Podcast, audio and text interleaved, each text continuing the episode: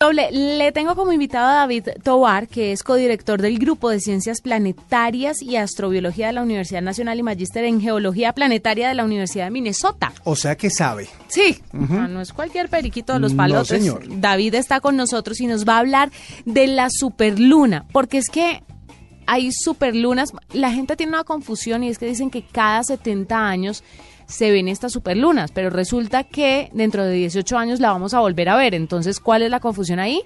Para que nos explique esto, David está con nosotros. David, bienvenido a la nube.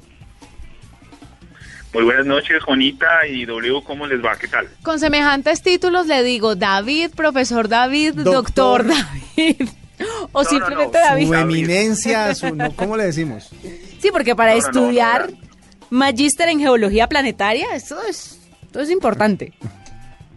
No, David está, no, David, yo soy David Tovaris y así me bautizaron y así me seguiré llamando. Muy y, bien. Y ese es mi nombre. bueno, David, muchas gracias por estar con nosotros y queríamos preguntarle, ¿por qué dicen que cada 70 años se ven estas superlunas, pero que además en el 2038 la vamos a volver a ver? No han pasado, no pasan 70 años de aquí hasta el 2038. Claro, claro, ese, son ciclos, es decir, hay cierta cierta ciclicidad, ciertos eh, repetición de eventos, pero no quiere decir que exactamente eh, sea cada 70 o cada 50 o cada 20 años, ¿no? lo mismo que ocurre con los con los eventos que denominamos eclipses de luna o eclipses de sol, tienen ciertos ciclos, pero no es que sean exactamente en ciertos periodos de tiempo. Como bien ustedes comentaban, el próximo va a ser de dentro de 18 años, en el 2034, el 25 de noviembre, y pues no teníamos este evento desde el año de 1948, ¿no? Entonces, pues sí, sí cumple ciertos parámetros, pero no es que sean exactamente cada, cada cierto periodo de tiempo, pero sí tiene, sí tiene cierta ciclicidad, ¿no? Y pues tendremos la oportunidad de ver esta superluna eh, ahorita la próxima semana, el 14 de noviembre. ¿Cuál es la razón por la que la luna se ve más grande? Como para que todos entendamos. Perfecto, eso es, es, es bastante sencillo en términos de, digámoslo de, cierta manera, de, la, de, entenderlo de la órbita de la Luna alrededor de la Tierra. No, no es nada más complejo que eso. La órbita de la Luna alrededor de la Tierra es de, forma elíptica, es como un óvalo, es como un huevo, es alargada, ¿sí? No mucho, no es un, no es un óvalo completo, pero tiene la, la, la, excentricidad, la elipticidad necesaria para que en algunos momentos la Luna esté más cerca o esté más lejos. Hay dos puntos críticos en la órbita de la, de la Luna alrededor de la Tierra. Uno cuando está más cerca, que se llama el, el perigeo, y otro punto cuando está más lejos, que es el apogeo. En este caso, en este caso, el, el perigeo el perigeo de la, de, la, de la luna, es decir, cuando la luna está más cerca de la Tierra, nos va a dar la oportunidad de verla un poco más grande. En esta ocasión, en esta ocasión se va a ver un 14% más grande, por consiguiente, al estar un poco más cerca de la, de la, de la Tierra, ¿cierto? Eh, va a recibir un poco, un poco más de, más de, más de luz, o sea, va, se va, al, verse más grande va a reflejar más luz y se va a ver un 30% más brillante. Tal vez eso, eso no se note eh, digámoslo así, de, gran manera, no es que vaya a verse completamente el cielo iluminado, no, pero va a ser lo suficiente como para disfrutar de un buen espectáculo. ¿sí? Pero, básicamente se debe, se debe a eso, al cambio, al cambio de la posición de la Luna en la órbita alrededor de la Tierra. Va a estar un poquito más cerquita, no mucho, pero lo necesario para verse más grande. Pero la vamos a ver en el día o en la noche, porque esta mañana escuchaba que la vamos a ver en el día, a las 6 de la mañana. No, usted se va a ver, yo estuve viendo, yo estuve viendo aquí en un, en un programa que simula las noches eh, eh, eh, por computador, es un programa que es fácil de descargar, se llama Stellarium, y uno puede simular, digamos, los movimientos de los astros en el cielo, y se va a ver por la noche, va a ser una luna llena, entonces lo que sí recomendable para las personas que quieran ver el evento es irse a un sitio oscuro y estar pendiente desde por la tarde, aproximadamente cinco y media, esperar a que eh, empiece a atardecer y cuando empieza a subir ya la luna por el horizonte, viendo hacia el oriente, lo van a poder ver eh, mucho mejor. Ahora, hay otra cosa para resaltar. La luna, la luna, como les comentaba, va a ser un, 300, un 14% más grande, ¿sí? Y cuando nosotros la vemos salir por el horizonte y la comparamos con objetos en tierra, por ejemplo, un árbol, una casa, algo que podamos eh, tener una idea de, escala, ¿cierto? Cuando lo vemos salir por el, horizonte, mm, nuestro cerebro asimila esa información de una manera en la cual nos hace parecer la luna mucho más grande. Entonces es mucho más llamativo el espectáculo para, no, para nosotros si la vemos eh, la luna recién saliendo por el horizonte, más que cuando esté en el, en el cenit, cuando esté en la parte más más alta del cielo. Va a seguir siendo igual, pero el efecto visual, la forma como nuestro cerebro funciona, lo que va a hacer es que nos va a permitir comparar el tamaño de la luna con objetos en tierra y la vamos a poder ver más grande. Y eso se ve espectacular. De hecho, ustedes, Juanita y W, tal vez cuando han visto alguna luna llena saliendo por las montañas, la ven gigantesca. Gigantesca. Claro, y no es que esté mucho más cerca, no, simplemente es que nuestro cerebro, de la manera como funciona, cuando tiene una escala comparativa de tamaños, hace que la luna se vea más, más grande. Claro, lo compara, se ve diferente cuando está pegada a las montañas, porque uno las compara con las montañas, mientras que cuando está arriba en el cenit, pues se ve solita. Exacta, ah, a mí me pasa. Sabe, a mí... No, David, quería contarle que a mí me pasó hace muchos años, en los noventas, vi, yo estaba, pues, no estaba muy chiquita, pero sí estaba más joven que ahora. Y me acuerdo de una luna roja y luego anaranjada que vi ese efecto de rojo-naranja que, que, uno creía que estaba viendo Marte. ¿Por qué se da? Eso, ese fenómeno, ¿cómo se llama? Bueno, puede pasar por dos cosas. Primero, cuando ocurre un eclipse de luna, es decir, que la Tierra se, se está cubriendo a la Luna cuando la Luna está en fase llena y la Tierra se opone, se está en, medio del Sol y la Luna, la sombra de la Tierra cubre la Luna y da un efecto rojizo por dispersión de la, de la, de la luz en la atmósfera. ¿sí? Entonces, ese color rojizo se puede presentar. Otra, otra causa del por qué se puede ver rojiza, yo recuerdo muchísimo, por ejemplo, yo estaba, yo estaba, cuando estaba aquí haciendo fotografía en el, de los de los buques que están que, que hacen cargamentos de hierro de la parte de Canadá y de, aquí de Estados Unidos en el lago superior hubo un incendio un, incendio muy grande en la parte de Canadá hacia el norte de, donde yo vivo y eh, esas partículas de humo, ese humo y las partículas finas que queda de la ceniza de, de los árboles quemados y todas esas cosas, contribuye muchísimo a la dispersión de la luz. Entonces, ese día, de hecho, yo tengo unas fotos muy bonitas de, ese evento. Eh, ese día la luna era una luna llena común y corriente, pero, pero cuando estaba saliendo por el horizonte, como la densidad de atmósfera es relativamente más grande y había ese material particulado por producto de la, de la ceniza de los, del, del, del incendio forestal, entonces la luna se veía rojiza, rojiza y anaranjada, preciosa, hermosísimo pero es por efecto de dispersión de la luz. Entonces, ah, la luz básicamente está compuesto de varios colores que van eh, azul, amarillo, rojo, y el rojo tiene la menor energía, tiene una longitud de onda mucho, mucho, mucho más grande y es capaz de penetrar hacia la, hacia la Tierra, mientras que la, la luz eh, azul eh, tiene una longitud de onda mucho más cortica y se dispersa, entonces por eso uno solamente la ve de color rojizo y anaranjado. Entonces es por esos dos efectos, o por gran cantidad de material particulado de la atmósfera, que eso puede ser producido por incendios o inclusive por erupciones volcánicas.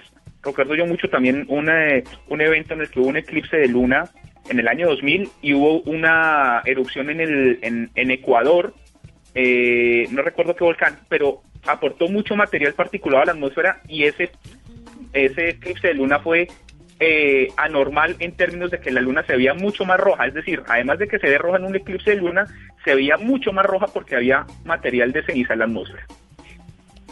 ¿Qué pasa en la naturaleza con una superluna? ¿Qué podemos esperar que pase con el mar? No, no sé, el aire. Las mareas, toda la influencia que tiene la luna. No, para nada. Es, sigue siendo igual, sigue siendo igual. Es decir, eh, estas variaciones en los, en los cambios de, posición de la luna en la órbita alrededor de la Tierra se han dado por eh, millones de años, entonces no, no es eh, nada crítico, simplemente es un espectáculo para verla un poco más grande no es más. Es decir, de, allí no pasa. La idea es disfrutar de un espectáculo que se puede ver sin filtros, eh, se puede ver a simple vista, la idea es encontrar un lugar despejado para observarlo, pero en términos, digamos, de que se incrementen las mareas, de que vaya a ocurrir algún evento extraño o algún cataclismo, no, para nada. Es un evento para disfrutar que ha pasado durante millones de años y seguirá pasando durante millones de años si nada extraño altera la órbita de la Luna. O sea, si todo sigue así, seguiremos eh, teniendo este mismo, estos, estos mismos fenómenos. Pero ya que usted habla de si algo extraño ocurre, ¿qué pasaría o qué cosa extraña podría pasar? Porque si lo mencionas, porque seguramente algo extraño puede pasar, salido de toda proporción, pero existe la posibilidad. ¿Existe de pronto alguna opción de que la luna se acerque demasiado y genere caos en la Tierra? ¿O lleguen hasta a chocarse? Mira, Juanita, de hecho, la luna se está alejando. La luna Ah. se está alejando centímetros, o sea, muy poquitico cada año. Cada, cada año, cada, cada cierto periodo de tiempo se va alejando más de la Tierra. Eso es producto de los efectos de fuerza de marea. Como, la, como las fuerzas de marea aquí en la Tierra están controladas por precisamente por la posición de la Luna alrededor de la Tierra, que lo que genera es que un arrastre de las grandes de las grandes masas de agua en el, en el planeta Tierra, en los océanos, esos son fuerzas que generan fricción. O sea, cuando tú mueves una cantidad de agua tan grande, esas esas fuerzas generan una fricción que, provo- que provocan que la Luna se esté alejando con cierta con, eh, cierta distancia, cierto en- a cierta velocidad. Entonces, digamos en términos reales, la Luna se está alejando y entre unos millones de años la Luna se va a estar alejando cada vez más. Es decir, nunca se va a acercar. Eventos catastróficos poquísimo probable, o sea, muy poca probabilidad de que pase algún asteroide que impacte la Luna y que altere su órbita, cosas de ese estilo, o sea, más de Ho- más de Hollywood que la, la realidad.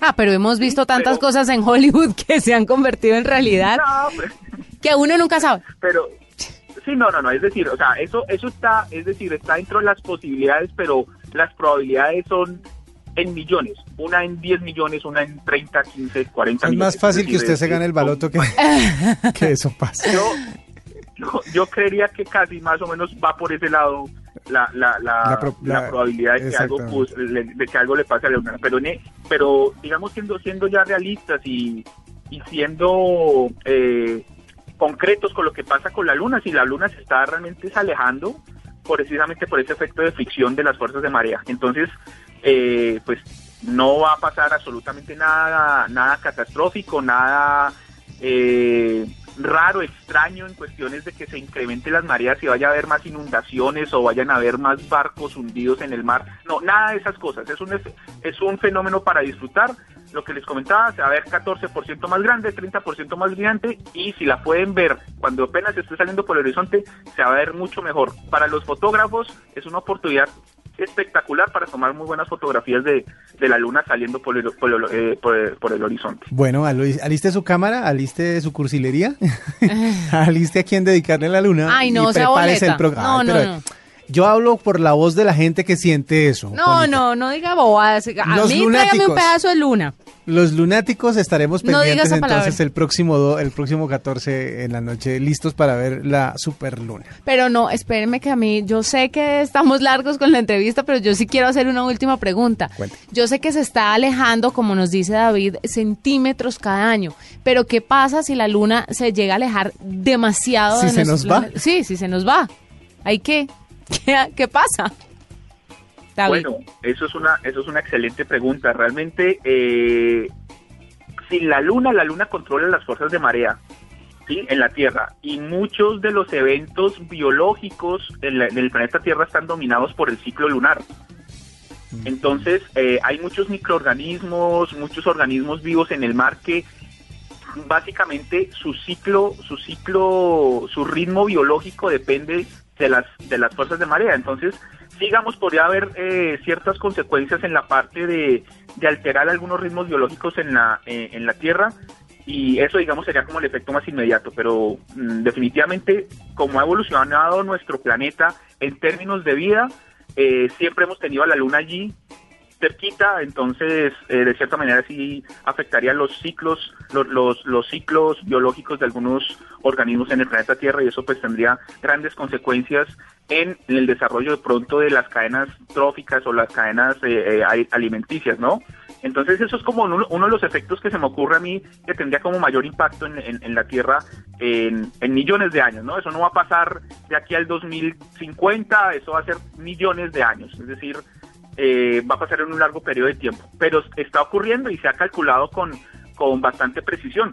Pues de hecho, de hecho, los hay sensores en la Luna dejados por las misiones Apolo, las mi- la, la Apolo 11, 12, 14, 15, 16 y 17. Porque ya Eh, supimos que la 13 no llegó. la 13 no llegó exactamente. Ustedes, de- si recuerdan la película Claro. eh, protagonizada por Tom Hanks, esa es precisamente del Apolo 13, que tuvo una falla, que tuvo una falla y le tocó darle una vuelta a la Luna y regresar, ¿no? Se explotó un tanque de oxígeno y no pudo alunizar. Exactamente. Entonces de esas de esas misiones Apolo se dejaron unos espejos reflectores, además de otros equipos de geofísica, y eh, se apunta desde tierra en los observatorios con un láser de alta precisión y se miden los movimientos que tiene la luna, es decir, ese láser se refleja en los espejos, en esos reflectores que se dejaron en la, en la superficie lunar y con eso se miden eh, con bastante precisión eh, los movimientos de la luna Bueno. incluidos esa- ese, ese, ese alejamiento, es decir, lo, lo que lo que tarda el láser en ir y volver. Entonces, con, Está con, todo bajo eh, control. una altísima precisión. Está monitoreado. Está Está monitoreado. Pero si se quiere Está ir, se va a ir. Pues él es David Tobarco, director del Grupo de Ciencias Planetarias y Astrobiología de la Universidad Nacional y magíster en Geología Planetaria de la Universidad de Minnesota. Gracias por estar con nosotros. Seguiremos charlando con usted de muchas cosas porque estos temas son apasionantes para nosotros. Mil gracias, David. No, con muchísimo gusto y eh, espero que nos veamos en una próxima oportunidad. Así es.